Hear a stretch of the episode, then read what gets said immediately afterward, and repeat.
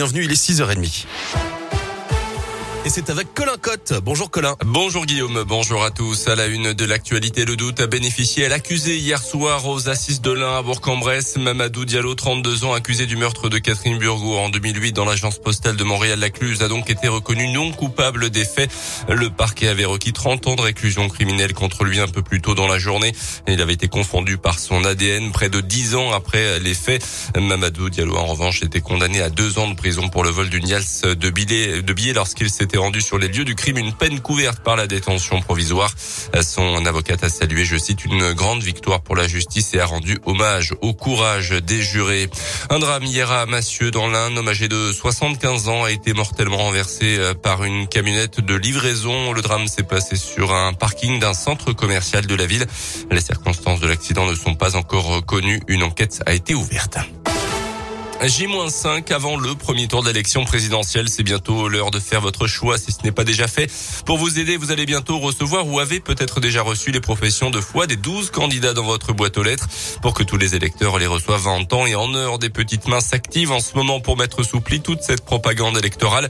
C'est le cas par exemple à Interexpo à Bourg-en-Bresse où Delphine Convert s'est rendue pour Radio Scoop.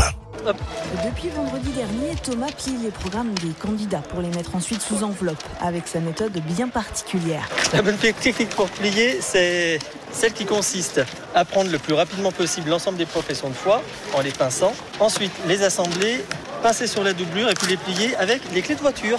Comme Thomas, 600 personnes volontaires se relaient depuis 5 jours. Nathanaël Boisson est le secrétaire général de la sous-préfecture de Nantua et encadrant sur une des lignes de mise sous pli. Ça fait partie des missions des encadrants, justement, non seulement de veiller à ce qui est la propagande euh, dont ils ont besoin, mais aussi, donc, euh, on a plusieurs contrôles, en fait, par demi-journée. Ce qui est surtout contrôlé, en fait, c'est que dans les enveloppes, il y ait bien tout ce que les personnes doivent recevoir, donc les 12 bulletins, les 12 professions de foi. Au total, d'ici demain soir, 450 000 enveloppes auront été préparées pour être ensuite envoyées par la poste aux électeurs. Le premier tour de la présidentielle, c'est ce dimanche. Le second tour, le 24 avril. Notez qu'un Français sur trois en âge de voter pourrait s'abstenir dimanche prochain pour le premier tour, selon une étude publiée ce dimanche.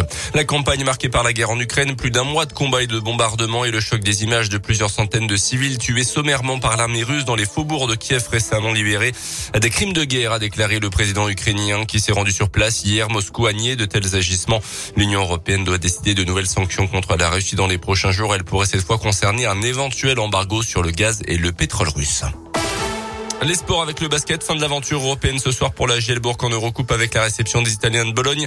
Un match sans réel enjeu puisque les Bressans sont déjà éliminés de l'Eurocoupe. Ce sera à partir de 18h à Equinox. Auparavant, un grand forum de l'emploi est organisé par la Giel avec des entreprises partenaires, plus de 200 offres en CDI et CDD.